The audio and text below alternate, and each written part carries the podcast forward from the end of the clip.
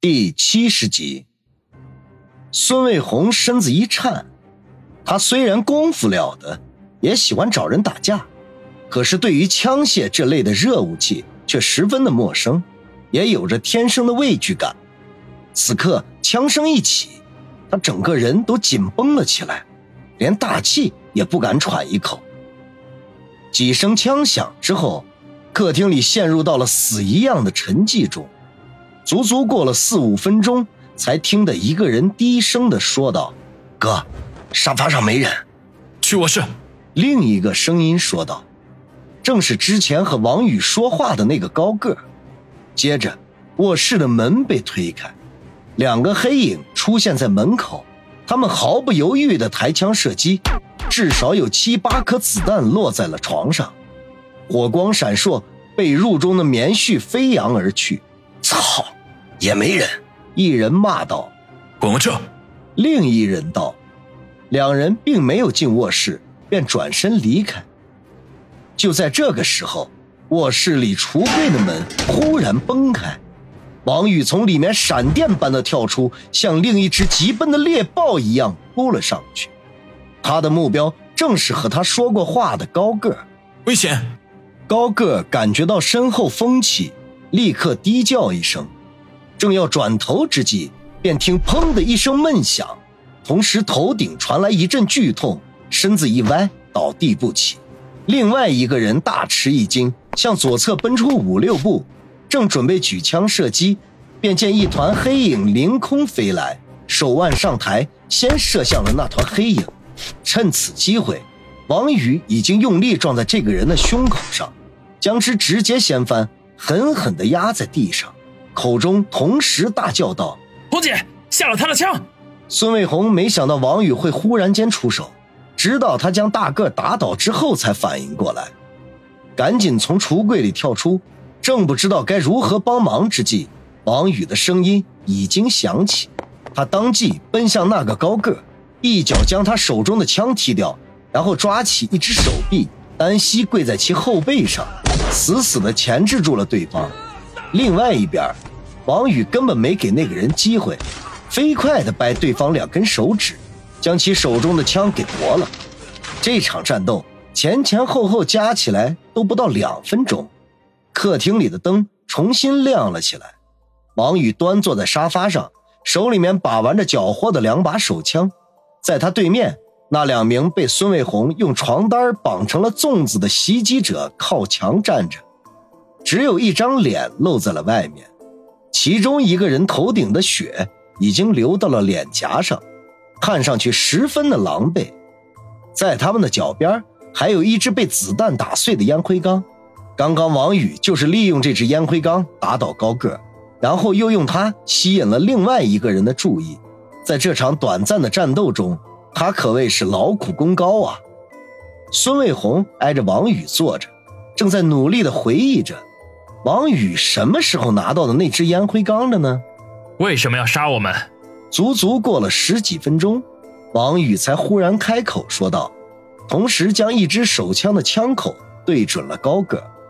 两名袭击者紧闭嘴唇，脸上露出决然之色，看样子是做好了打死也不说的准备。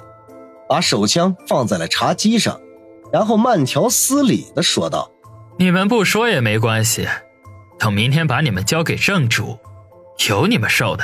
当两个人听到“正主”两个字，脸色瞬间变得难看无比。被王宇掰断手指的那位，嘶哑的说道：“为什么不把我们交给警方？我要求报警。”王宇摇头道：“道上有道上的规矩，把不把你们交给警方，我说了不算。行了，我也懒得多问，你们就耐心的等到天亮吧。”说完，忽然一把搂住孙卫红，笑道：“亲爱的，我们睡觉觉去。”想得美！孙卫红一胳膊肘撞在他的肚子上，同时甩开他搂过来的手臂，从沙发上站了起来。我们轮班休息，等天亮之后我再换过来。王宇讪讪一笑：“美女优先。”孙卫红哼了一声，挪到沙发的另一边，背靠沙发，抱起胳膊，打起盹儿来。早上八点左右，王宇的手机响了起来，是孙卫良打来的。王宇赶紧接通，把昨晚发生的事情简单的说了一遍。孙卫良听了大惊，赶忙询问孙卫红是否受伤。当得知他安然无恙，才大大的松了口气。约好了半个小时后带人过来处理。半个小时之后，孙卫良带着十几个黑西服急匆匆的赶来，也没多问，就令人将两名袭击者带走。至于如何处理，就很难得知了。看了一眼一片狼藉的房间，孙卫良又直接找来了经理，在耳边交代了一番，然后才示意王宇、孙卫红跟着他走。三人下楼出了酒店。门口已经停了两辆黑色的别克商务，孙卫良带着两人坐在后面那辆里，车子发动向机场方向而去。春城机场在城外远郊，从市里出发至少得一个小时才能到。车上，王宇和孙卫红的脸色都不怎么好看，除了昨晚没有休息好之外，最重要的一点是啊，这次的任务。并不像孙卫良说的那样没有任何的危险，那个大人物还没有到，就已经有人开始展开行动了。哥，你不是说没有任何的危险吗？孙卫红忍不住质问。孙卫良有些歉意的说道：“卫红，你别生哥的气，是哥把事情想简单了。其实昨天在酒店里，哥至少安排了二十几个人手，只是没想到他们竟然提前入住到了酒店里。哎。”要不是王兄弟发现的及时，引他们出手，那麻烦恐怕就大了。说到最后，孙卫良不断的摇头叹息。孙卫红张了张嘴，本来想要责备几句的，可是见孙卫良一脸懊悔的样子，只得作罢。王宇则是一言不发。其实他早就有了心理准备，那三万块钱的报酬可不是那么好拿的。一个小时后，两辆商务车抵达机场。除了两名司机和王宇三人之外，还有两名黑西装随车同行。其中一个黑西装胸前好像藏了什么东西，走起路来十分的不自然。王宇暗暗猜测，这个人可能是穿了防弹衣。因为时间还早，孙卫良带着几人在机场附近找了一家饭店，把早餐补上。司机和黑西服一桌，他们三人一桌。填饱肚子之后，一行七人走进候机室等待接机。王宇心中有些好奇，按照孙卫良所说，那位大人物可能会是某个隐形家族的继承人。即便是行事低调，以其身份，也不应该只有他们几个人前来接机呀。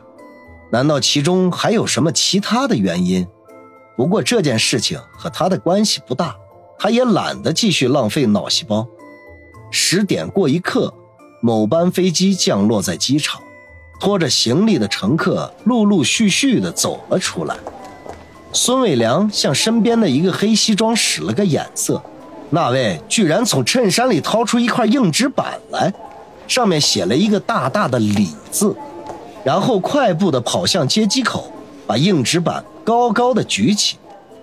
王宇见此情形，不仅瞠目结舌。